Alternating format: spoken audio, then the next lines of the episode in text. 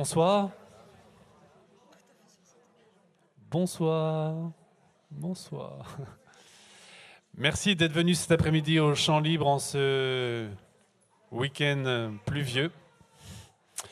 Nous allons discuter pendant une heure avec Nelly Ponce qui vient de l'Ardèche profonde. Nous allons discuter permaculture. Alors pour ceux qui étaient là, je vais le répéter, mais comme je vois qu'il y a des nouvelles têtes, euh, nous allons décomposer cet atelier en deux temps. Un premier temps qui s'appelle un débat mouvant et un deuxième temps un cercle samoan. Donc je vais vous inviter à vous lever et aller au fond vers la librairie et après je vous présente Nelly. On y va tous ensemble.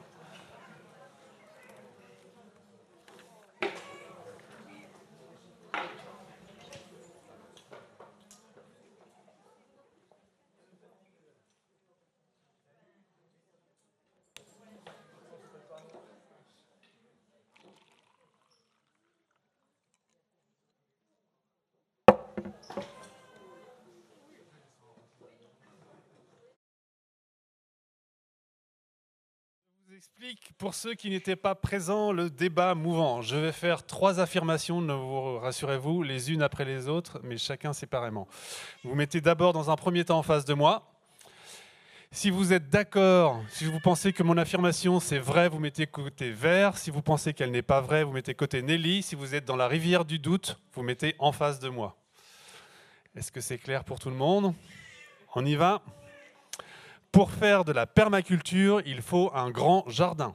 Pour faire de la permaculture, il faut un grand jardin. Non, côté Nelly, oui, côté vert. Si vous avez une hésitation, vous restez en face la table jaune. Alors là, là, on a affaire à des spécialistes en fait. Vache. Je vais quand même vous laisser la parole. Hein. Alors là, c'est la première fois que ça m'arrive. Hein. parce qu'on peut créer aussi dans un petit espace. Euh, juste un petit espace peut être complètement en biodiversité. Il suffit d'un petit toit, de petite maison, euh, un petit toit, mais un toit plat, de préférence. Quelqu'un veut compléter cette analyse euh, unanime? Non? Eh bien, tout le monde dans la rivière du doute, comme ça on va gagner du temps. Ça veut dire que Nelly, à fois que tu prépare tes réponses sur le permaculture en zone urbaine, euh, balcon. Euh. La permaculture permet de jardiner sans se fatiguer. Si vous êtes d'accord avec ça, côté vert. Si vous n'êtes pas d'accord, de l'autre côté, si vous êtes dans le doute, au milieu. Je recommence. La permaculture permet de jardiner sans se fatiguer. Si vous pensez que c'est... Ah. Si vous pensez que c'est vrai, c'est par là. On va voir, on va voir. Je vais vous donner la parole. J'aime bien euh, affirmer des phrases ambiguës pour que chacun se positionne. Alors, côté non, peut-être? C'est quoi la fatigue? Parce que si on doit travailler la terre, euh, on peut être un peu fatigué, mais pas plus que ça. Donc, euh, j'aimerais avoir une définition de la fatigue. On va y Quelqu'un d'autre côté non? Non? Dans la rivière du doute? Euh, parce qu'il faut aussi intervenir euh, et voir un petit peu l'évolution des plantes, quoi, et savoir si ça marche ou pas, si, ça, si elles crèvent, si elles poussent, etc. Quoi. Puis la terre, et la terre est basse. la terre est basse. Oui. C'est surtout au début où euh, installer enfin, l'ensemble de la biodiversité dans son jardin et tout ça, ça peut ouais, être assez dur à mettre en place, mais une fois que c'est installé, ça devient plus facile. Alors du côté des utopistes qui pensent que la permaculture permet de ne pas être fatigué La culture en lasagne, euh, je veux dire, euh, j'ai essayé sur un tout petit bout comme ça. J'ai vu la terre se remet, donc euh, moi j'y ai pas touché, j'ai juste fait mes couches et puis voilà. On fait des talus, donc de ce fait, on se penche beaucoup moins. On peut ne pas et on peut faire même aussi dans des dans des, caisses en fait, sur des pieds, enfin avec des surélevés, donc à la hauteur du corps en fait. Ok, dernière affirmation, donc une dernière fois dans la rivière du doute, hein, puisque je sens que tu vas avoir plein de questions, Nelly, pratico-pratique.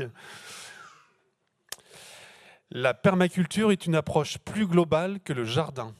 La permaculture est une approche plus globale que le jardin. Si vous êtes d'accord, c'est oui. Côté vert, vous n'êtes pas d'accord, c'est la permaculture, ou dit autrement, la permaculture ne concerne...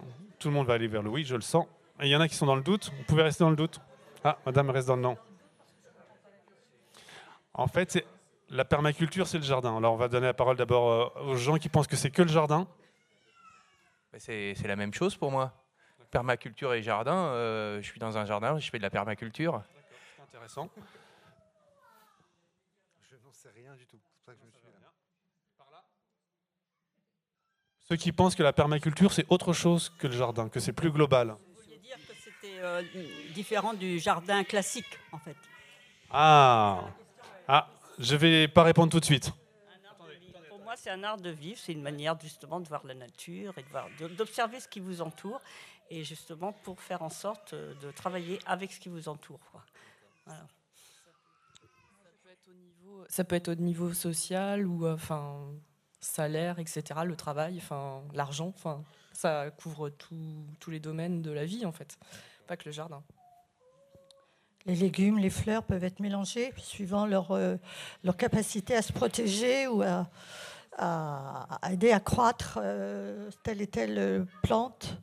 On peut mettre des capucines pour euh, protéger, qui vont attirer les pucerons, par exemple, qui sont est à côté, donc qui vont protéger d'autres plantes. Donc on associe en fait les fleurs ou les, et les légumes suivant leur, euh, leur qualité ou leur, leur vitesse de développement ou leur hauteur, enfin bref, si elles aiment le soleil et la- et l'ombre.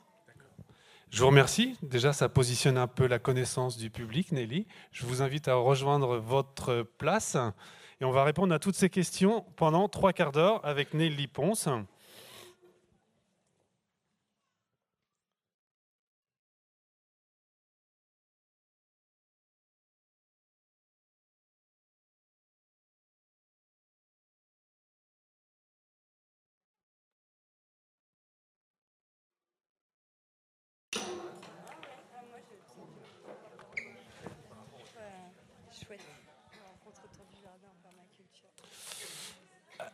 Alors, hum, je remercie les Champs Libres d'avoir organisé cet après-midi atelier Je passe à l'acte. Je passe à l'acte, c'est une collection de livres édités chez Actes Sud en coédition avec le magazine Kaizen, dont je suis le rédacteur en chef. Kaizen, ça ressemble à ça. C'est un bimestriel, donc comme son nom l'indique, ça sort tous les deux mois. Kaizen est un mot japonais, kai changement, zen bon, et derrière le mot changement bon, c'est une philosophie qui dit que chaque être humain ne peut pas changer du jour au lendemain. Il faut faire les choses en fonction de son temps, de son énergie, et surtout faire des choses qui nous font plaisir. C'est surtout le plaisir qui est un moteur de changement. Nous sommes inspirés par la philosophie de Pierre Rabhi. Pierre Rabhi, tout le monde connaît? C'est bon? Voilà. Si vous avez vu le film Demain de Cyril Dion, c'est la même chose parce que Cyril Dion est un des co-créateurs du magazine, le réalisateur du film Demain. Et quand je dis inspiré par la philosophie de Pierre Rabhi, nous avons beaucoup de chance car ce soir nous avons Nelly qui fut. Oh, il fait nuit. Oh là, là, tu vas te faire taper par les Bretons. toi. Nous avons la chance d'avoir Nelly, qui fut une des collaboratrices de Pierre pendant un temps. Donc, Nelly, qui es-tu D'où viens-tu Et pourquoi as-tu écrit ce livre sur commencer en permaculture? Bon, ben, bonsoir à tous. Euh, je suis ravie. euh, voilà, un temps d'échange sur le jardinage, c'est toujours euh, du bonheur pour les jardiniers, surtout l'hiver. Voilà. Euh, qui je suis? Moi, je suis fille, euh, fille d'agriculteur, petite fille de paysan. Je fais vraiment une différence entre les deux. Euh, on pourra en parler si ça vous intéresse, mais c'est pas du pur jardinage. Effectivement, j'ai été la collaboratrice de Pierre Rabhi pendant plusieurs années, avant de prendre la direction d'une des structures qu'il avait fondées, qui s'appelle Terre et Humanisme, qui fait de la formation à de l'agroécologie, un petit peu en permaculture, et puis de la solidarité internationale. Aujourd'hui, j'écris. Euh, voilà, c'est ça qui m'anime euh, dans la vie. Je jardine à la maison. Et euh, quand la collection Je passe à l'acte est née, ils avaient envie de faire un livre pour débuter le potager. Donc moi, je ne m'adresse pas à vous en tant qu'experte de la permaculture, ni dans sa dimension théorique, ni dans sa dimension de jardinage. Ce qu'on s'est dit, c'était que pour s'adresser à un débutant, il valait mieux un débutant plus deux ou trois ans, qui euh, sait bien tout ce qui nous traverse en fait quand on débute, et puis tous les, tous les gestes qui sont parfois difficiles à acquérir, même pour une fille d'agriculteur. Euh, et que euh, et, qu'un expert se met pas toujours à la portée euh, du débutant. Donc je dis ça parce qu'il y en a sûrement euh, parmi vous qui ont peut-être une expérience beaucoup plus forte que la mienne. Euh, mais ce qui les a intéressés, c'était ce double parcours, à la fois euh, philosophique à travers mon parcours professionnel et à la fois la pratique du jardinage. On est bien sûr dans un cadre amateur à la maison. On n'est pas dans un cadre euh, de maraîchage professionnel. Je ne pourrais pas m'adresser à des professionnels. D'accord. Alors avant de commencer notre entretien, je rappelle le principe du cercle samoan. Comme vous pouvez le voir, il y a trois chaises de vide. Donc quand vous avez envie de poser une question, de prendre la parole, de témoigner, d'apporter une controverse, vous venez vous asseoir à côté de Nelly ou moi, vous prenez un micro et vous parlez, et ça se passe toujours bien. Le but du jeu, c'est qu'il y ait toujours une chaise de libre, car je sens qu'il va y avoir beaucoup de questions pour finir cet atelier. Donc on y va. Nelly, peux-tu nous définir la permaculture? Et pour répondre tout de suite à une affirmation, est-ce que ça concerne uniquement l'aspect jardin, agricole ou autre chose? Qu'est-ce que la permaculture? Alors c'était très drôle, j'avais jamais participé à de débat mouvant, c'était vraiment drôle de vous voir parce que j'ai l'impression que vous connaissez très bien la permaculture en fait. Donc je vais euh, peut-être pas m'apesantir, mais en tout cas euh, reposer un petit peu le cadre. Effectivement, euh, on dit que la permaculture a été formulée dans les années 70 en Australie par deux personnes qui s'appellent Bill Mollison et David Holmgren. Et pourquoi je dis formulée, c'est que la permaculture n'a pas été créée ou inventée. Elle s'inspire de pratiques ancestrales qui ont eu lieu à travers euh, le globe, que ce soit dans la paysannerie traditionnelle ou que ce soit chez des peuples euh, qu'on peut appeler les peuples premiers, euh, qui étaient sur des territoires particuliers. Et elle va ensuite s'alimenter euh, de tout ce que la recherche du monde d'aujourd'hui va venir apporter aussi. Donc on parle de formuler. Permaculture, ça vient de la contraction permanente agriculture, donc ça part quand même de la terre, hein, on est d'accord, dans le sens d'une culture qui permette à la fois de nourrir les hommes tout en nourrissant la terre. C'est-à-dire qu'on est vraiment dans une approche, alors je ne vais pas parler de durable et vous imaginez pourquoi, hein, on n'est pas dans le greenwashing avec la permaculture, on est vraiment dans l'idée comment faire en sorte que l'homme puisse s'inscrire dans un écosystème naturel, puisse répondre à ses besoins, euh, tout en permettant à cet écosystème de euh, maintenir un, équilibre, en gros de continuer à être fertile. On voit bien qu'on s'oppose en tout cas à ce que l'agriculture conventionnelle fait depuis euh, des décennies maintenant, qui est profondément destructrice des sols et de la qualité des eaux, etc. Donc, permanent agriculture. Ensuite, il y a une éthique qui a été posée, une éthique euh, assez facile à retenir, qui se pose en trois points. C'est prendre soin de la terre, prendre soin des hommes et partager équitablement. Ça a été aussi dit euh, par quelqu'un ici, la dimension économique de la permaculture. Et ensuite, des principes, 12 principes ont été déclinés euh, qui s'appliquent principalement effectivement au travail de la terre. Ceci dit, euh, par tout ce que la permaculture va proposer à travers son éthique, ses principes et aussi l'accent qu'elle va mettre sur la nécessité de réfléchir à une conception en amont qu'ils appellent le design. Euh, des hommes et des femmes un petit peu partout se sont dit qu'il était complètement possible d'appliquer tout ce que la permaculture amène euh, d'intéressant à toutes les réalisations euh, que font les hommes. Donc on peut réfléchir à une organisation permaculturelle, ça va s'appeler, ça peut s'appliquer à de l'urbanisme, ça peut s'appliquer à une entreprise, ça peut s'appliquer, voilà, parce qu'il y a eu une théorisation avec des, principes et une éthique qui peuvent être transposables dans d'autres domaines. Alors on va évacuer tout de suite une question qui parfois euh, fait polémique. Quelle est la différence avec l'agroécologie? C'est quoi la- l'aspect fondamentalement différent ou est-ce qu'il n'y en a pas du tout?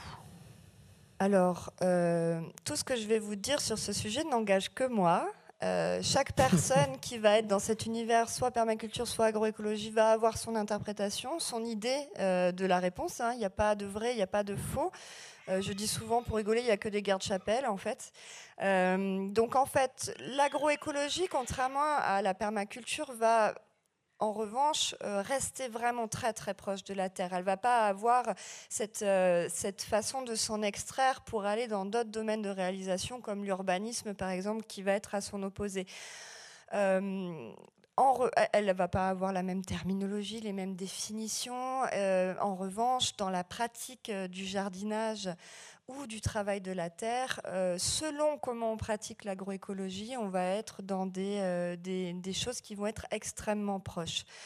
Après, euh, il y a des choses qui sont données spécifiquement sur la permaculture, comme la question des buts, qui est un autre sujet polémique, euh, ou alors euh, la question du design, de la conception, par exemple, qui vont être dits spécifiques à la permaculture. Maintenant, quelqu'un qui monte une ferme en agroécologie a une conception aussi globale. Donc, en gros, moi, je dirais des cousines des sœurs, euh, des origines différentes, des pratiques qui peuvent se rapprocher par endroits. Et puis surtout, la permaculture est venue parler au cœur des citadins, ce que l'agroécologie n'a jamais réussi à faire. Et pour cause, elle a un ancrage terrien très très fort que la permaculture peut parfois perdre au point que ceux qui la pratiquent n'ont même plus de jardin. Donc ça va être là pour moi que va se situer la différence principale. Merci pour cette précision. Donc tu as déjà évoqué deux mots, design et but. Peux-tu nous dire euh, en quoi le design est l'un des piliers de la permaculture et comment on définit le design? Alors, ça, c'est pas la question la plus facile pour moi parce que. Euh, comment dire? Parce que c'est la partie la plus conceptuelle de la permaculture et que quand on travaille la permaculture dans l'angle du jardin et du potager, euh, c'est pas évident de commencer par le design. En permaculture, on dit qu'il vaut mieux commencer par le design. Moi, j'aime bien aussi la possibilité d'y avoir accès petit à petit. Qu'est-ce que c'est qu'un design? En gros, ça va être euh, d'arriver à savoir et à concevoir où est-ce que nous voulons aller avec notre potager, afin de pouvoir potentiellement même le dessiner. Ils sont allés jusqu'à définir un certain nombre de zones qui sont des zones de bon sens autour, imaginons un jardin qui est autour d'une habitation principale. On dit que par exemple les aromatiques vont être situés plus proches euh, de la cuisine parce que c'est logique, on sort, on coupe un peu de basilic, on revient cuisiner. Il y a une intégration aussi des animaux, etc. Et il y a une définition du zonage en fait du territoire et de ce dessin-là. Ce que ça vient de raconter d'intéressant, le design, mais ça l'agroécologie le dit aussi, c'est que on va pas, on va avoir une approche de notre potager, puisqu'on est quand même là sur le potager. Hein. on est, on est d'accord. Moi, c'est là-dessus que je pourrais le plus euh, vous parler. Euh, c'est qu'on va avoir une approche du potager comme un écosystème. Est-ce que vous voyez tous euh, ce qu'est un écosystème? Souvent, on a tendance à penser que c'est un ensemble d'êtres vivants et on en oublie que l'écosystème, c'est aussi tout l'ensemble des interactions qu'il va y avoir entre les êtres vivants et qui vont euh, se renforcer mutuellement et qui vont participer à une forme d'équilibre euh, qui fait que la nature va avoir cette, cette prodigieuse abondance un écosystème naturel, c'est quelque chose que l'on va venir étudier en tant que permaculteur. En gros, euh, ce que nous dit de, plus fort, je trouve, la permaculture, c'est de dire allons observer comment la nature s'organise, comment elle fonctionne au sein de ces écosystèmes pour euh, finalement avoir une telle euh, abondance aussi, aussi, aussi naturelle. Et donc, le, design va nous permettre de concevoir notre potager comme un grand écosystème à l'intérieur duquel il va y avoir plein de, petits écosystèmes. Par exemple, euh, quand vous vous baladez dans la nature, euh, vous êtes à un endroit qui est à la lisière de la forêt et du champ. Et en fait, il ne va pas y avoir les mêmes habitants et les mêmes interactions qui vont se jouer dans la partie plutôt euh, champ, dans la partie interne de la forêt, dans la lisière. Les espèces qui vont être là vont être différentes. Un morceau de bois tombé qui commence à moisir, à pourrir, à se composter, va avoir à l'intérieur une faune, euh, une microbiologie qui va être présente, qui va être un micro-écosystème en soi. Donc ce que ça va nous raconter, c'est que dans notre conception de notre potager, c'est surtout un changement de regard en fait. On va vraiment essayer de réfléchir en termes de construction d'un écosystème qui va répondre à quelque chose qu'on a envie euh, de, se nourrir, euh, une beauté éventuellement, enfin ce qu'on a envie d'y mettre dans notre potager. Et à l'intérieur de ça, on va essayer de jouer avec les microclimats, de jouer avec plein de choses pour créer plein de petits écosystèmes. De mon point de vue, le design propose de conceptualiser cette chose-là. Moi, ce livre, on s'adresse à des débutants.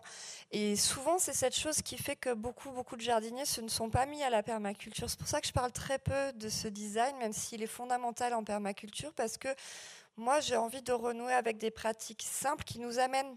Plutôt, c'est l'inverse. En fait, on ne va pas conceptualiser et, se noyer dans un ensemble de connaissances et ensuite être complètement bloqué pour passer à l'acte. On va plutôt commencer à agir, comprendre, observer et petit à petit en arriver à la dimension générale que nous donne la permaculture. Moi, je préfère cette approche-là. Alors ça a été évoqué tout à l'heure dans le débat mouvant. Est-ce que la permaculture est adaptable à n'importe quelle taille, c'est-à-dire euh, son balcon, son jardin dans sa petite maison, où il faut un peu de place? Comment on fait? Je crois que vous avez répondu à, Mais, à mais cette toi, par exemple, comment tu as commencé? Alors moi, c'est moi j'habite à la campagne, hein, donc euh, j'ai pas de problème de place. Mais Du tu as commencé sur quelle surface concrètement? Mais moi, c'est une aberration ce que je fais, c'est-à-dire que j'ai des allées qui sont immenses, on pourrait passer un char à l'intérieur, euh, et- et c'est vrai que j'ai pas de problème de place. Moi, j'ai commencé en me disant, voilà, j'arrive dans un endroit nouveau, on avait la chance avec mon compagnon d'avoir acheté une maison, évidemment, j'ai envie de faire mon potager, évidemment, en agroécologie, permaculture. Et en fait, euh, j'avais quand même conscience de cette notion d'observation, donc euh, c'est très, très habité par les sangliers chez moi, mais vraiment beaucoup. Et il y a des endroits où ils aimaient aller gratter plus que d'autres. Donc je me suis dit, tiens, un sanglier qui fouine euh, là, c'est que probablement il y a quelque chose qui se passe à cet endroit-là. Euh, donc j'ai commencé par mettre des tomates, parce que j'adore les tomates, à cet endroit-là. La première année, je travaillais pour Pierre Rabhi, je travaillais beaucoup. hein, et euh, la décroissance euh, en termes de temps de travail, on n'y est pas vraiment. Donc je jardinais peu à cette époque-là, contrairement à ce que mon élan, on va dire, m'a- m'appelait à faire. Et donc j'ai commencé comme ça, par mettre des, hum, tomates là où les sangliers avaient gratté. Ensuite, quand j'ai pu euh, un jardin, augmenter le temps que j'allais à y dédier, moi j'ai un espace qui ressemble pas mal à un jardin de campagne. hein, euh, je sais pas moi, qui fait 100 mètres carrés à peu près. Tout n'est pas encore cultivé. Euh, maintenant, oui, et vous avez répondu, la permaculture euh, peut complètement s'adapter à, à tous les espaces. Dans ce petit livre, l'illustratrice avec laquelle j'ai travaillé s'est même amusée à reproduire un schéma que, que un monsieur très connu dans ce milieu qui s'appelle Sepp Holzer avait fait dans une de ses bibles et, et qui montrait qu'on pouvait faire un potager en permaculture dans une baignoire. Voilà. Donc pour les citadins, c'est Si euh, vous c'est avez une douche, c'est raté. Ouais, on vous dit pas de mettre forcément une baignoire sur le balcon, mais une dame parlait d'un bac tout à l'heure. C'est complètement possible. Quelle que soit l'échelle, la permaculture a une proposition qui est assez intéressante, c'est de travailler effectivement sur la temporalité des plantes. Tous ceux qui jardinent savent que les carottes euh, même pas, mettent pas le même temps euh, pour pousser et donner quelque chose que les radis, euh, ou qu'une plante qui va être plutôt en hauteur, ou une plante qui va plutôt pousser sous terre ou, ou à ras terre. Donc elle va jouer avec la dimension des plantes elle va jouer avec leur temporalité et elle va resserrer énormément les cultures par rapport à ce qu'on fait en jardinage classique. Donc c'est même une technique qui est optimale pour les petits espaces en fait. Astrid, tu Euh, ouvres le oui, cercle. ques- question très concrète. Je commence là euh, demain mon potager en permaculture. Comment je fais? Est-ce que je vais dans une jardinerie acheter des plants? Est-ce que je vais acheter des graines euh, chez euh, Scarabée, euh, Biocop ou bien chez Cocopelli? Euh, Ou est-ce que je vais dans un troc euh, euh, com- Comment je fais concrètement? Alors concrètement, la première chose c'est euh, qu'est-ce que j'ai sous la main pour faire un potager Est-ce que c'est un bac? Euh, Quelle surface je vais lui donner? Voilà. Est-ce que c'est j'ai un bout de terre, etc. Qu'est-ce que je veux cultiver? Est-ce que qu'est-ce que je veux manger? Parce que la notion de plaisir, euh, t'en parlais pour Kaizen, elle est fondamentale. Je vous parlais de carottes euh, ou de navets, mais si on n'aime pas les navets, pourquoi faire des navets? Voilà. Donc déjà, qu'est-ce que je veux faire? Où est-ce que je veux aller? Quel temps j'ai à y dédier? Et, où est-ce que je vais faire cette chose-là? Une fois que vous avez défini tout ça, donc c'est un peu toutes les questions qui se posent en amont, la question concrète de comment s'y mettre, alors elle va dépendre si vous êtes en pleine terre ou en bac, hein, mais en gros non, on ne court pas en jardinerie à acheter des plantes. Euh, est-ce que vous avez envie de partir de la graine ou est-ce que vous avez envie de partir de la plante? Ça, c'est aussi une question à se poser. Pour un pur débutant, ça peut être compliqué de faire lever ses propres plants. En revanche, euh, il vaut mieux aller dans les marchés paysans euh, où, euh, où il y a des marchés, il y a des bourses d'échange de plantes. Pourquoi? Parce qu'on va quand même essayer, alors là on touche à l'éthique de la pratique, c'est-à-dire que dans toutes les plantes qui sont proposées par la grande distribution des plantes, on a des plantes qui, sont, qui ont été génétiquement modifiées, qui sont hybrides, pour confisquer aux paysans la capacité à reproduire par lui-même ces plants. Et de mon point de vue, je suis très ouverte, vous verrez, euh, sur tout ce qu'on peut faire en permaculture ou pas, en disant c'est pas grave, on essaie, on y va. En revanche, sur la question des semences, euh, je, suis une vraie militante, c'est-à-dire que je pense qu'il vaut mieux essayer de travailler avec des semences euh, reproductibles qui ont été sélectionnées par les paysans et donc l'acheter, effectivement, les acheter chez des gens qui, continuent à maintenir le vivant et qui ne le musellent pas. Surtout que Nelly ne peut pas savoir, mais autour de Rennes, il y a une association intéressante qui s'appelle Colcause. Je vous invite à aller les voir. Donc, ils font euh, un gros travail sur les semences. De mémoire, c'est K-O-H-L-K-O-Z-E.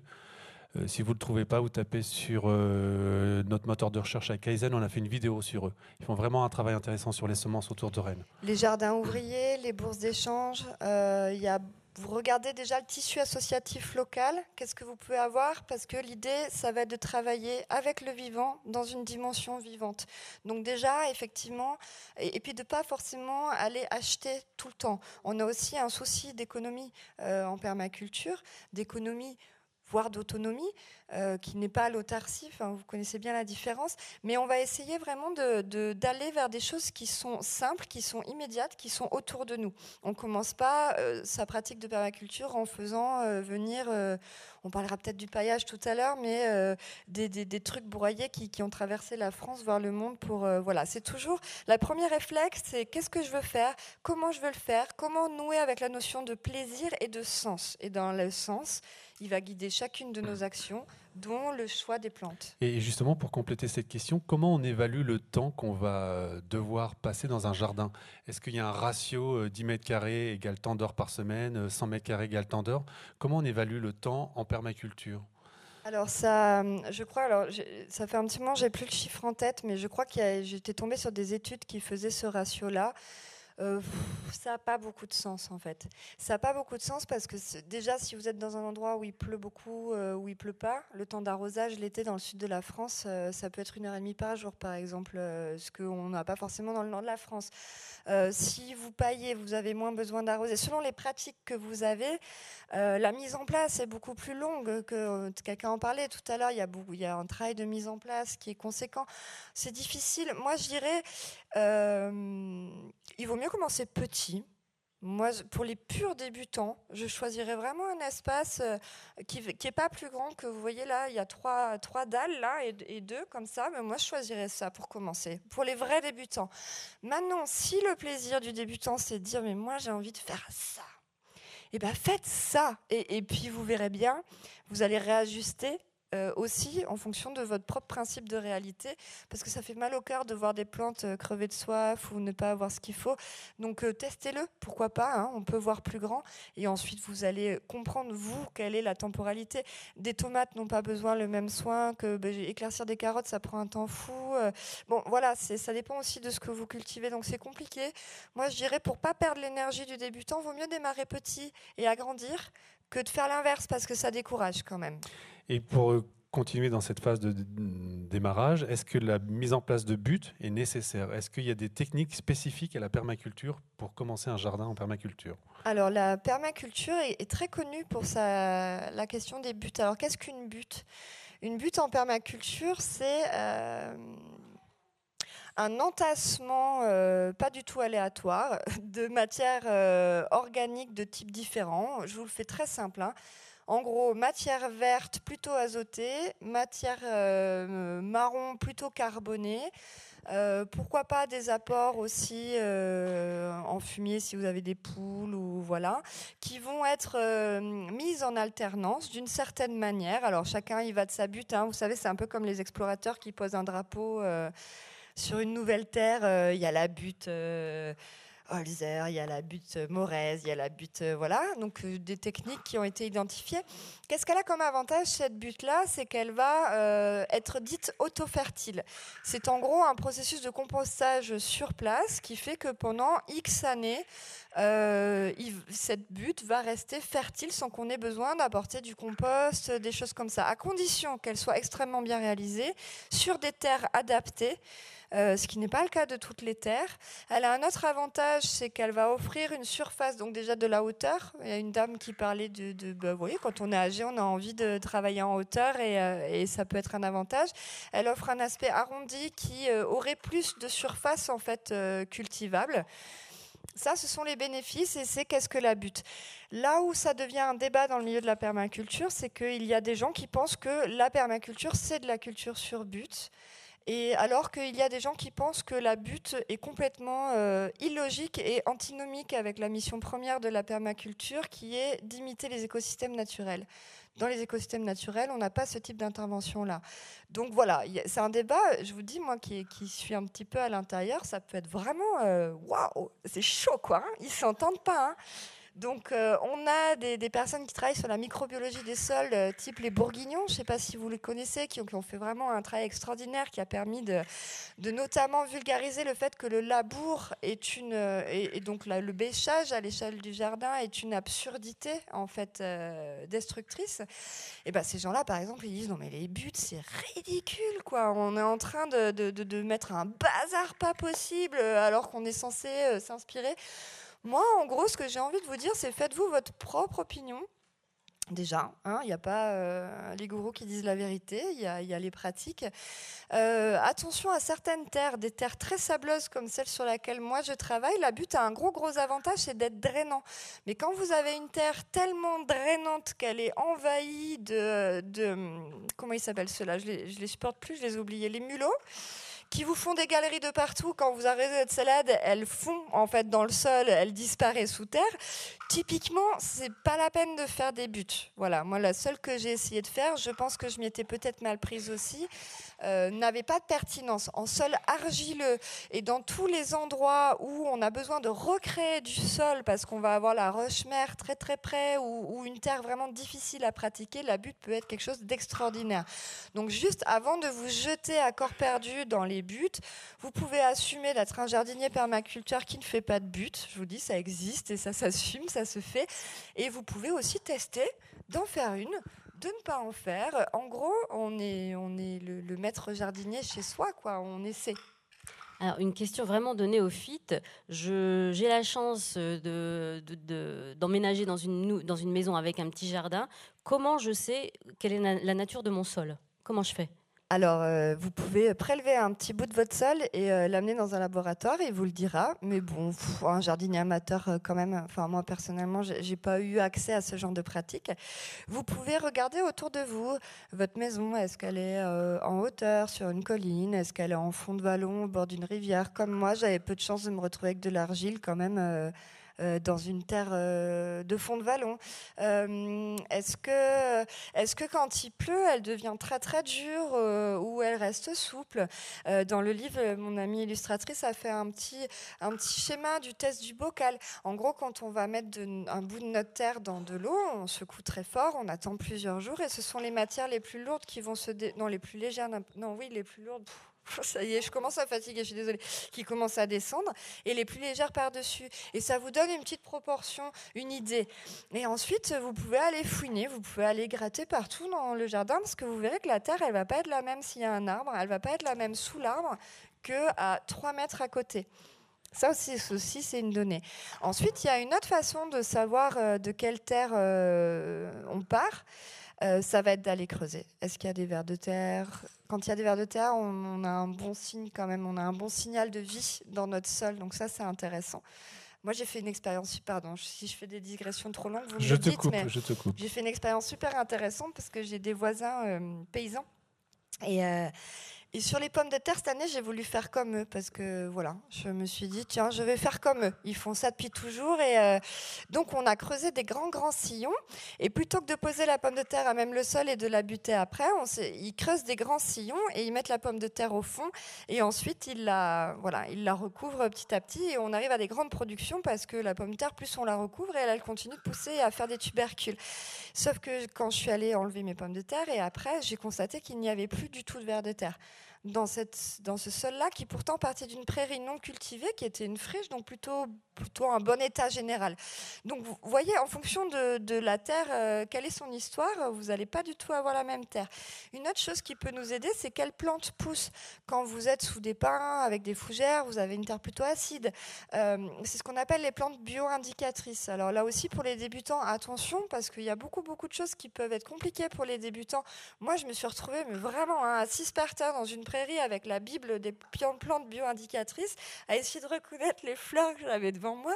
Alors, elle est violette, ok, 40 pages de violette. Bon, alors elle ressemble plutôt à ça. C'était très, très compliqué. En revanche, dans celles qui vont pousser le plus, que vous allez voir le plus, est-ce que c'est le pissenlit, est-ce que c'est le chien-dent, est-ce que c'est euh, le liseron, est-ce que c'est... Elles vont vous raconter quelque chose. Faut imaginer que la Terre, c'est une... j'aime- J'ai essayé de réfléchir à un autre terme, mais j'en trouve pas, une, comme une banque de semences. Tout est là. Tout est là tout le temps. Et en fait, il suffit que les conditions soient favorables à l'émergence de telle forme de vie pour que telle forme de vie émerge. Donc pourquoi on a plus une plante qu'une autre sur un terrain alors que si à 10 km il y a telle autre plante, elle est aussi dans la terre? C'est parce que les conditions sont propices à ce que cette plante-là se développe. Et donc cette plante, elle va vous raconter plein de choses sur la nature de votre sol. Et justement, tu parles de conditions qui sont favorisantes. Comment euh, la permaculture euh, regarde euh, les, tout à l'heure, tu t'es énervé contre les mulots. Comment la, permaculture, euh, on, va envie de dire, euh, réagit face aux, choses qui empêchent d'avancer dans le jardin en permaculture? Je n'ai pas envie de dire nuisible, mais c'est à ce à quoi je pense. Ah, ça. Sachant que euh, Pays Arabi dit qu'il n'y a pas de nuisible. Donc comment on fait face aux nuisibles Il n'y a pas que lui qui dit ça. Disons que nuisible, effectivement. En gros, il ne va pas y avoir de nuisible, on est d'accord. Je suis d'accord avec Pierre Rabhi. Donc en fait, il n'y a que des choses que nous ne souhaitons pas. On est d'accord nous, on a un objectif, ok? De toute façon, faire du jardin, c'est mettre un sacré bazar. Faut pas se leurrer, hein, on est là avec des méthodes naturelles, etc. On fout un sacré bazar, hein, même quand on greline, euh, même quand on retourne plus le sol, on, change la biodiversité de ce lieu, mais on a une raison de le faire, c'est de nous nourrir. Donc, faisant ça, on évite l'arrivée euh, massive de certaines espèces qui vont nuire à ce que nous, on a envie de produire. Comment la permaculture s'y prend? C'est exactement ce qu'on disait au départ.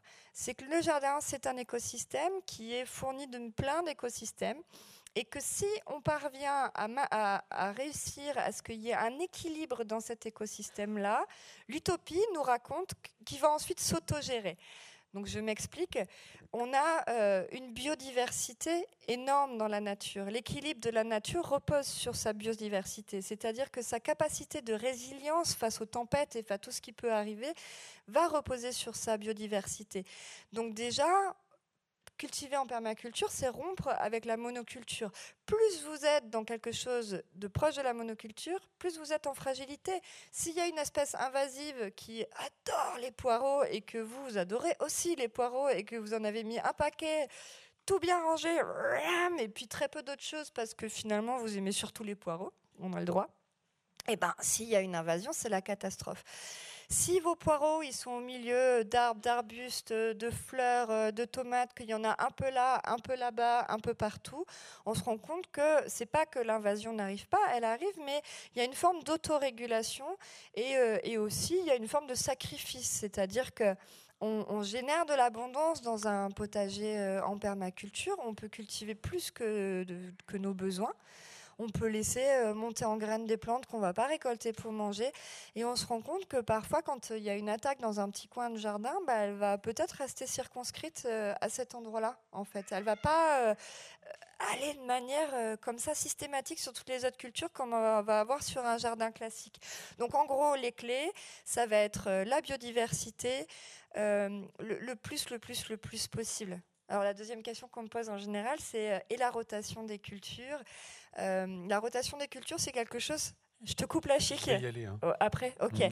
Mais alors vas-y. Non, vas-y. la rotation des cultures? non, parce que cette diversité, elle peut s'amener de plein de manières différentes. Et souvent, on parle de rotation des cultures et on est très content d'avoir découvert qu'il y a des grandes familles de légumes et que si on les cultive de manière alternée, on prend moins de risques et, et, le sol va garder une meilleure euh, qualité. Ça, c'est de l'aménagement de monoculture. C'est comment faire durer mon, système de monoculture et qu'il soit le plus cohérent possible. En permaculture, on va mélanger beaucoup, beaucoup les choses. Attention, c'est pas facile. Ça a l'air facile comme ça, mais ça ne l'est pas. On a des représentations. Je sais pas comment vous êtes. On parlait tout à l'heure avec Montessori d'ordre et de rangement. On est tous différents là-dessus. Moi, j'ai une représentation très classique du jardin euh, du grand-père, où même s'il y avait des fleurs, elles étaient en ligne entre les rangs. Vous voyez ce beau jardin euh, d'antan là, voilà. Moi, personnellement, j'ai du mal à en sortir. Je pratique la permaculture. C'est très dur pour moi d'amener de la biodiversité au jardin parce que je sais pas comment comment euh, la valériane, eh ben, elle s'est mise à faire des bébés de partout et comment je gère ça et comment, voilà, c'est très compliqué. Mais le principe, ça va être de dire là aussi, n'étudions pas les tableaux de rotation et d'association à l'infini. Je m'adresse aux débutants, attention, hein, je ne m'adresse pas à ceux qui ont envie d'aller plus loin. Relaxons-nous et disons-nous juste, plus on a de choses, même si on ne sait pas comment ça marche, ça va faire le job. quoi. En gros, l'idée, c'est d'amener le plus de choses possible dans le moins d'espace possible et d'observer. Et d'observer que, tiens, cette année, ben, ça, ça a fonctionné. L'année dernière, j'avais fait comme ça. L'année prochaine, je ferai comme ça. Et de s'amuser avec ça. Euh, oui, j'ai une question très pratique. Permaculture, pour, euh, enfin, ce que j'entends beaucoup, c'est euh, n'utiliser que la grelinette. Est-ce que c'est vraiment un outil indispensable C'est quoi la grelinette Voilà. La grelinette. tout à fait. Oui, oui, Merci pour cette question Merci. de base. Mais moi, j'adore les, les, les, questions très pratiques. Donc, la grelinette, c'est un outil qui a été inventé pour ne plus bêcher. Est-ce que vous avez envie que je vous explique pourquoi on, on ne retourne pas la terre? Oui, oui, oui. Ah d'accord, parce que comme vous aviez l'air vachement au fait là-bas au bout, là dans le débat mouvant, euh, en gros, notre terre, ça va être euh, différentes strates, d'accord, de, de, de, terre. Nous, on les voit, c'est de la terre, mais sauf qu'en fait, ce qu'on ne voit pas, c'est qu'il y a une, multitude de micro-organismes qui vivent dans la terre. Oh, les vers de terre sont les plus connus, mais il y en a des microscopiques. Il y a des champignons, il y a les mycorhizes à travers lesquelles les herbes vont communiquer. Enfin, en fait, c'est énorme, c'est un monde invisible qui est absolument phénoménal. Et il se trouve que les micro-organismes qui vont vivre entre 0 et 5 cm, dans les premiers 5 cm de terre, ne vont pas être les mêmes que ceux qui vont vivre euh, entre 5 et 10, puis entre 10 et 15, etc. Donc, qu'est-ce qui se passe, nous, quand on retourne euh, la terre? Ben, En gros, c'est comme si on vous faisait ça. Vous respirez plus les conditions propices au développement de votre vie ne sont plus là. Bah, vous mourrez. Voilà. Après, la Terre a une capacité à se régénérer, la vie va revenir, etc. Mais si on laboure tous les trois mois, euh, on lui laisse pas beaucoup le temps de se régénérer. Donc, à partir du principe où la microbiologie, et c'est pour ça qu'on se disait la permaculture, c'est pas que des pratiques d'antan, c'est aussi ce que nous apprennent aujourd'hui les études scientifiques. Donc, en gros, on ne va plus retourner la Terre on va lui mettre un gros bazar quand même, euh, on va l'aérer. Euh, surtout quand on démarre d'une prairie. Oh, je suis trop longue, non, ça va. Quand on démarre d'une prairie, on a besoin de, de, de, de, bah, de faire de l'espace pour des semis légers euh, qui vont avoir besoin de terre, qu'on ne va pas semer directement dans une prairie. Donc on va aérer le sol.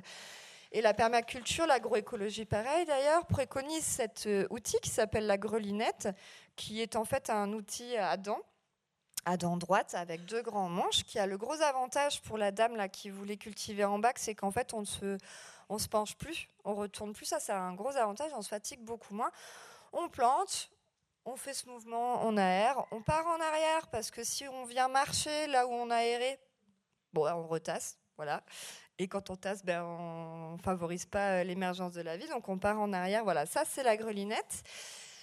Maintenant, euh, pour répondre à la question, non, c'est pas le seul outil. La grelinette, de mon point de vue, est un outil de démarrage. Moi, je l'utilise quand je démarre d'une prairie, c'est-à-dire quand je, je, démarre vraiment d'une friche avec un sol dur, avec des plantes très très euh, enracinées. Dans la pratique de la permaculture et notamment la pratique de couvrir les sols, on se rend compte. C'est quoi la pratique de couvrir les sols? Euh, ça fait partie des inspirations des écosystèmes naturels. On s'est rendu compte que la Terre n'était jamais à nu dans, dans, la nature.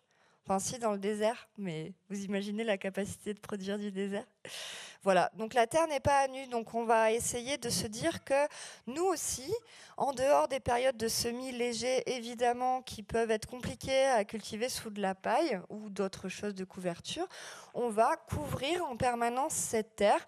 On va lui permettre déjà d'économiser de l'eau parce qu'elle va être protégée du vent et du soleil on va lui permettre de ne pas s'éroder quand on a des tempêtes et des pluies qui arrivent dessus, parce que la terre la plus fertile, c'est vraiment une très fine couche hein, qui est sur le, sur le dessus.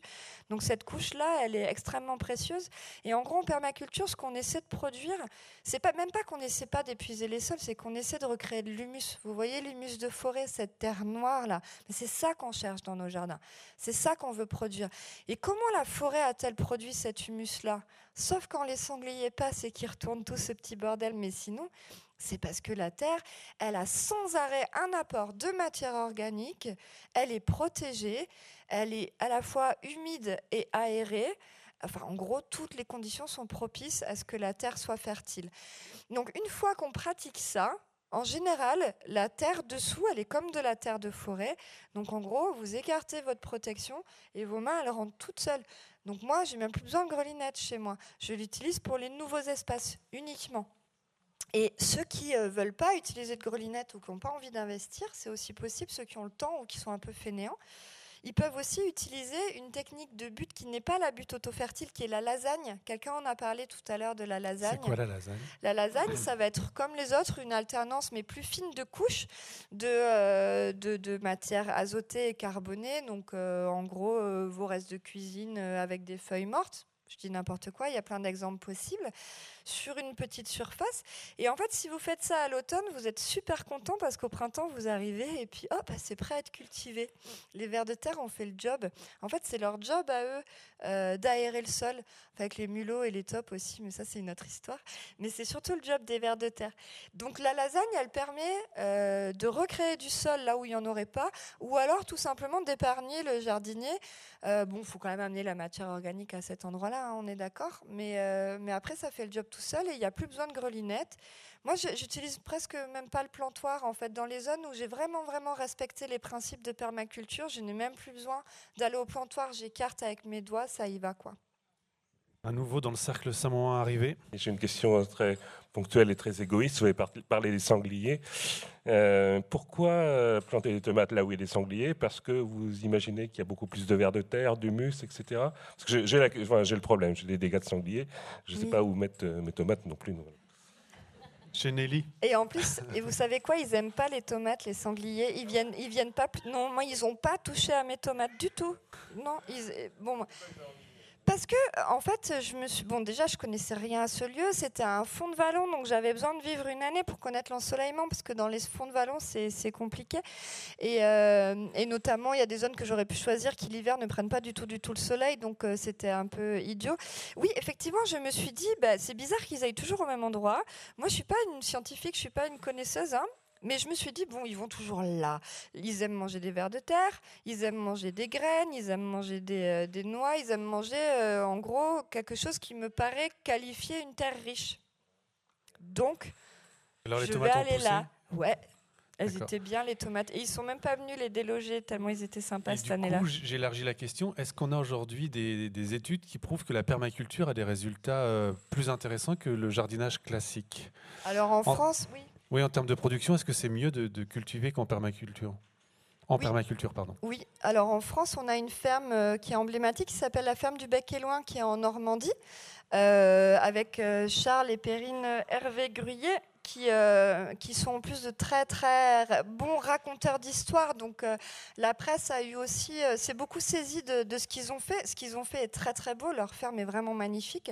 Et l'INRA a fini par s'intéresser à cette ferme-là et à faire une étude de rendement. euh, pour effectivement comparer les, rendements de la permaculture avec les rendements de l'agriculture conventionnelle.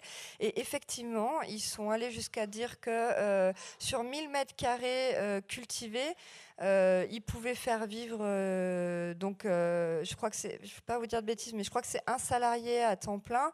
Je crois qu'ils allaient jusqu'à 8 rotations de culture, donc c'est-à-dire 8 cultures différentes dans la même année, au même endroit, au même mètre carré, ce qui est quand même euh, énorme. hein. Et que la productivité était supérieure. En revanche, on est sur, sur des modèles, c'est pour ça que tout à l'heure je disais je m'adresse à des jardiniers et pas à des maraîchers, c'est qu'on est sur des modèles économiques qui vont être très différents en termes de ferme. hein. que Sur de la main-d'œuvre, euh, beaucoup plus de besoin de main-d'œuvre. En plus, eux, ils ont fait le pari d'une ferme sans pétrole. Donc, euh, ils sont aussi sur euh, du. De, c'est pas de la charrette, mais c'est comment ça s'appelle Traction animale. Ça y est, j'y arrive. Ils sont sur de la traction animale et ils ont fait beaucoup de R&D. Ça, c'est l'industrie, ils adorent dire ça, mais ça m'amuse. Pardon, de recherche et développement sur des nouveaux outils, Euh, des semoirs par exemple, euh, qui, sont extrêmement optimisés. Parce que en plus de la permaculture, euh, qui préconise ça, mais attention, tout le monde ne l'applique pas. Ils sont vraiment allés jusqu'au bout de leur démarche dans ferme sans pétrole. Donc c'est vraiment intéressant. Mais toi, à ton niveau, est-ce que tu as vu des améliorations? Parce qu'on pourrait discuter longtemps du bec et loin, de ce modèle. euh, Ben moi, j'ai jamais pratiqué le jardinage conventionnel. Alors, du coup, je Mais peux pas le in- ton dire. intuition par rapport à tes tomates, par exemple, ou tes voisins ou tes voisines? Mon intuition, c'est compliqué parce que la mise en place d'un jardin, c'est long.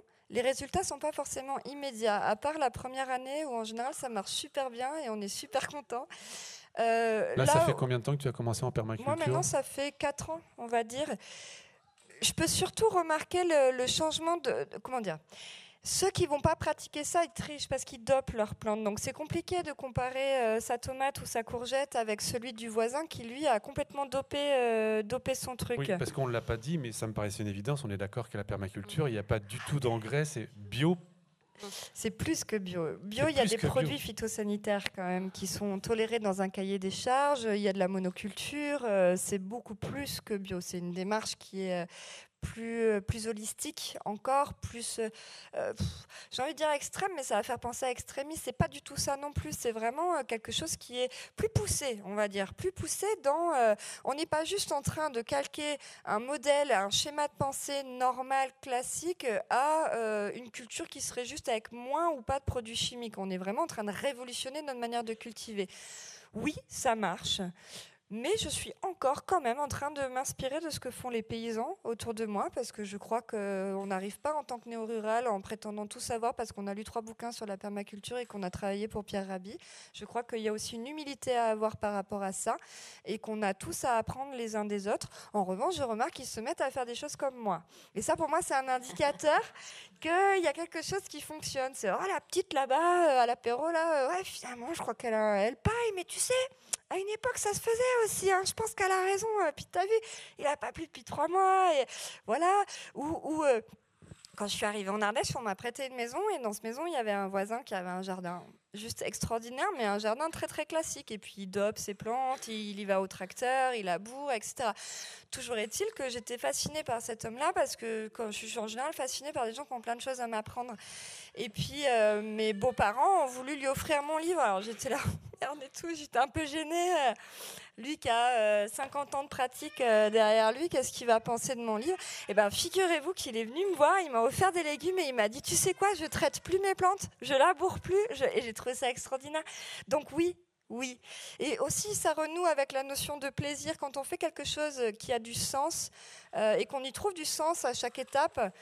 euh, ce qu'on va gagner n'est pas uniquement le fruit la- de la récolte, mais le fruit est aussi le fruit euh, vraiment du bonheur euh, d'aller vers quelque chose qui favorise la vie. Euh, Parce que c'est facile d'avoir des grosses courgettes et des grosses tomates, c'est pas compliqué. Mais de continuer à ce que la vie là-dessous, elle existe et elle s'améliore, c'est ça qui est difficile. Astrid? Oui, alors moi je suis obsédée par les débuts, donc je reviens toujours dans euh, je récupère un jardin. Euh, je ne sais pas si la personne avant moi a mis des choses dessus, des produits chimiques. Comment je fais pour être sûre que euh, ma- mes, mes premières euh, productions soient sans, sans cochonnerie dedans? Ah bah ça, vous êtes sûr de rien Ah bah non. Il faut que j'attende 4 ans avant de... Ah bah non, mais vous, non, mais surtout cherchez pas à savoir ça. Surtout cherchez pas à savoir ça, sinon vous faites rien. Mais vous savez qu'on respire du microplastique. Ça c'est mon prochain sujet. J'apprends des choses assez hallucinantes. On a du microplastique dans l'eau du robinet. On a des pluies acides qui remontent de l'Espagne. Vous avez envie de savoir vous ce qu'il y a vraiment dans votre terre? Moi ça, je préfère pas savoir. En revanche, moi ce que j'ai envie de savoir, c'est dans quoi est-ce que je m'inscris? Moi, les gestes que je vais avoir, est-ce que ça va être des gestes qui vont favoriser la vie ou est-ce que ça va être des gestes qui vont continuer là-dedans, dans ce non-sens dans lequel nous sommes arrivés aujourd'hui Moi, c'est ça que je trouve ça, qui est intéressant. Je suis sûre que dans ma terre, il y a plein de merde. Mais j'y peux rien. Et est-ce que c'est pour ça que je vais pas cultiver? De toute façon, ce que vous achetez vous garantit rien non plus. Donc euh, allons-y, cultivons quoi. On a parlé des buts, du design, tout ça. Est-ce qu'il y a des choses telles que l'hôtel à insectes qui sont faciles à préconiser là en 5 minutes euh, pour se lancer en permaculture? Alors l'hôtel à insectes, c'est rigolo parce qu'on l'a mis dans le livre, mais c'est une aberration aussi en permaculture. Un petit peu, bah, vous, avez vu des hôtels dans la nature, vous euh, ah, Il y a quelqu'un qui a dit je vais mettre ça un peu là. Puis euh, en fait, c'est très pédagogique l'hôtel à insectes. Il faut le voir comme un outil pédagogique qui est extraordinaire au niveau des enfants et qui est même pour nous aussi extraordinaire pour comprendre en fait que plus on va avoir d'insectes, de biodiversité dans notre jardin, et plus il va arriver à un équilibre de vie qui va nous permettre des bons rendements dans le respect de la vie. Bon, Ça veut dire euh, qu'il faut favoriser l'abri des insectes, mais à différents endroits dans le jardin. en oui, je- Moi, j'aime mieux distiller euh, aussi les microclimats. Euh, un hérisson, il a besoin de s'abriter sous du bois. Il va pas for- forcément venir dans une cabane que vous lui avez fabriquée au milieu de votre potager où il doit traverser des autoroutes à grenouilles. euh, J'en sais rien. Enfin, après, je connais pas sa vie au hérisson, mais lui, il va bien aimer plutôt aller se cacher, à rester en lisière, dans des sous-bois. Donc, en fait, en gros, tout ce que vous avez sous la main, disons que je suis pas très forte là-dessus, mais on oublie le côté un peu propre de nos jardins. On laisse des branchages, euh, on, laisse euh, des choses qui- Les serpents, alors si vous n'avez pas peur des serpents, vous laissez plein de pierres dans un coin, euh, vous mettez une mare, euh, une petite mare euh, toute simple là au milieu pour attirer les grenouilles. Et moi, du coup, j'ai plein de, plein de serpents dans mon potager, mais en fait, ça va. Finalement, je, vis, je le vis bien.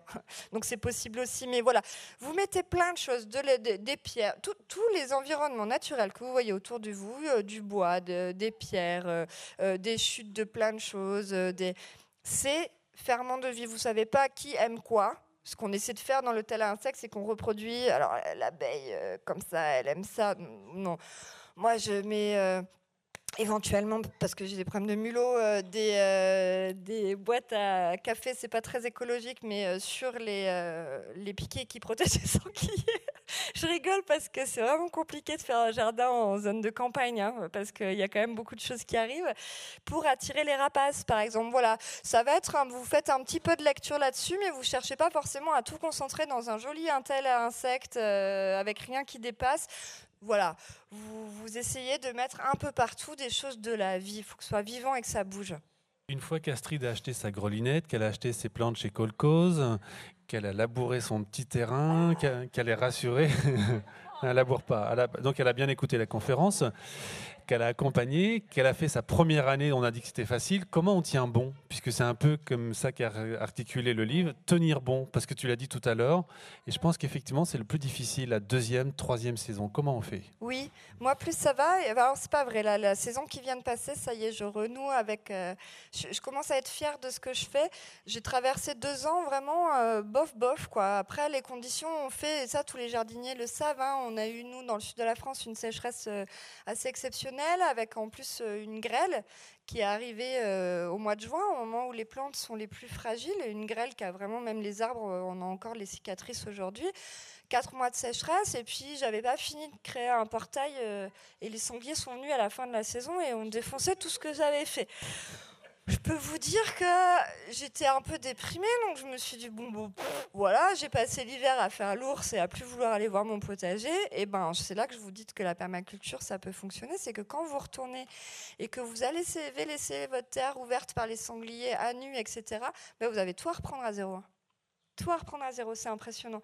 C'est euh, maintenant, je me dis, ma fille même ne, ne l'abandonne jamais.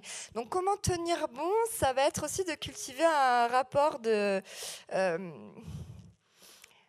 ouais, je dirais presque un rapport d'amour ou de, ou de, en tout cas d'envie d'aller dans son potager, même même dans les moments où on va pas cultiver, d'aller voir comment ça se passe là-bas dedans, de, de de garder en tête la notion de plaisir, de garder en tête euh, la possibilité d'échec, que ce n'est pas un échec absolu, que ça arrive à tout le monde. Moi, j'ai fait plein de bêtises, j'ai désherbé plein de poireaux parce que je ne savais pas que ça mettait beaucoup, beaucoup de temps à germer. Et euh, j'avais du coup semé autre chose en disant mon semis a foiré. Et puis, il y a eu cette plante étrange toute droite qui poussait là. Et puis, j'ai tout désherbé. Et puis, je me suis rendu compte deux semaines après que j'avais désherbé tous mes poireaux. Ben, je vous le raconte, est-ce que j'ai honte? Ben non, c'est pas grave. Voilà, moi je pense qu'on tient bon en relativisant, en se disant que vous voyez des images de la ferme du bec est loin, vous voyez votre potager, vous faites Ah, ouais. Bon, moi c'est d'autant plus dur que je viens parler devant vous de permaculture, donc euh, surtout venez pas chez moi voir mon potager, j'en aurais honte. Voilà, juste euh, simplicité, humilité, plaisir. On est en chemin, on fait ce qu'on peut et on s'améliore d'année en année. Allez-y. Euh, oui, vous avez parlé de paillage, les feuilles, tout ça pour l'hiver. Mais euh, les engrais verts, est-ce que vous êtes euh, en permaculture Est-ce qu'on est aussi pour les engrais verts? Oui, tout Attends, à fait. définir peut-être les engrais Ah oui, verts. pardon, les engrais verts. Alors, ça, euh, les engrais verts, ce sont des plantes dont, euh, qui ont été remarquées pour leur grande capacité à ramener de l'azote dans les sols. L'azote, c'est un des éléments dont les plantes vont avoir besoin pour s'épanouir. euh, on le sait très bien avec l'agriculture chimique et intensive. Euh, donc en fait, on se dit que pour faire reposer une terre qui aurait été trop cultivée, euh, bon, à l'ancienne, ils mettaient en friche, ou alors on fait les engrais verts, c'est-à-dire qu'on va semer, par exemple, de la moutarde, de la facélie, il y en a plein, plein, plein. Il y en a qui sont plutôt des semis de printemps, d'autres d'automne, et qu'on va laisser cette culture s'épanouir. On va la faucher et on va euh, la laisser sur place pour qu'elle vienne nourrir les sols. C'est une pratique intéressante. Moi, j'ai envie de dire, alors moi, je la pratique pas. Euh, parce que je, je préfère essayer d'aller vers quelque chose de cultivé en permanence qui s'autorégule de manière générale. Si vous devez ramener de l'azote dans un sol, c'est que vous avez mal cultivé quelque part. Moi, c'est un petit peu ça que ça, me raconte l'engrais vert. Ça marche effectivement si vous avez fait euh, euh, vos, vos rotations de culture très précises euh, ou que vous avez fait de la monoculture pendant un certain temps. Si vous avez une biodiversité permanente, en principe, les qualités nutritives de votre sol sont maintenues. Donc, vous n'avez pas à avoir recours aux engrais verts. À l'échelle d'un potager, je, ne me prononce pas pour les professionnels. hein. Alors juste, moi, je le voyais plus comme euh, quelque chose pour couvrir le sol à la place d'un paillage, euh, de, euh, par exemple pour l'hiver, dans un endroit où il n'y a plus rien. Par exemple, moi, j'ai Ah semé oui, du trèfle, mais je le Mm. voyais plus comme ça, en fait. Si vous cultivez pas l'hiver, c'est effectivement Voilà. intéressant Comme alors ça, de mettre un engrais propre. vert. Voilà, ça Il permet vaut mieux de- qu'il y ait une culture que la terre continue. plutôt que la terre à nu. Plutôt que. Alors, Si on n'a pas assez de feuillage. Vous pouvez de- aussi la couvrir tout Oui. simplement. hein. Mm, Mais effectivement, dans ce cadre-là, c'est une bonne idée. Oui, oui, tout à fait. Et tu dis qu'il ne faut pas laisser la terre à nu. Est-ce que tout type de feuilles conviennent sur la terre l'hiver? Bon, il faut faire attention à certaines essences euh, connues comme toxiques que pour nous. Elles le sont un peu moins digestes pour la terre, comme par exemple le laurier. Euh, le laurier, euh, je ne sais plus jamais lequel, mais il y en a un qui est vraiment pas bon, vous savez, même. Voilà. Et même les lauriers, euh, ça, il, va y a- enfin, il va avoir des essences comme ça qui sont très fortes. Vaut pas mieux pas les mettre en grande quantité. On se méfie de tout ce qui est aussi de résineux. Euh, le résineux apporte beaucoup d'acidité. Il y a quelques exceptions, mais en dehors de ces exceptions, euh, vous pouvez y aller quoi. Le noyer, on dit même qu'il faut pas faire la sieste dessous. Vous savez, les anciens, ils disaient ça. Donc moi, dès que j'entends ça, je dis ouh, je fais attention avec le noyer, je vais pas trop le mettre. Les fougères, c'est très, c'est- ça paille bien, mais c'est acide, donc euh, bon, voilà. Donc oui, attention à certaines essences, mais on les connaît. En tout cas, il y a des dictons, euh, voilà, qui, qui- si on vous dit dormez pas sous un noyer, on peut se dire qu'il se passe un truc avec le noyer, donc on va éviter le noyer. Mais même si on, ouais, voilà. Voilà, Bah, on Ouais. arrive à terme. Est-ce que tu as est. quelque chose à ajouter pour fe- Ben non, merci d'être venu partager sur ce thème. À chaque fois, ça me, ça faisait longtemps que j'en avais pas parlé et, euh, et je me suis dit tiens, est-ce que tu vas réussir de nouveau Et en fait, c'est génial. Le jardin, c'est génial, quoi. Donc Faites Nelly a écrit débuter son potager en permaculture. Je ne suis pas allé voir, mais il y a aussi continuer en permaculture. Alors, il y a Xavier Mathias qui a écrit Faire progresser son potager en permaculture parce qu'il était question de ça. De, bah, moi, c'est vraiment les débutants et ensuite après. Et sauf que je leur ai dit bah, Soyons cohérents, c'est pas à moi d'écrire euh, pour les plus confirmés. Donc, ils sont allés chercher euh, Xavier Mathias qui est un maraîcher en permaculture qui fait des formations, qui est très drôle, très punk et, euh, voilà, qui a écrit le- le- l'opuscule numéro 2. Bah, merci Nelly, merci Astrid de nous avoir accueillis au Sur Champ Libre et merci à vous. Je vous souhaite une bonne soirée et de joyeuses fêtes.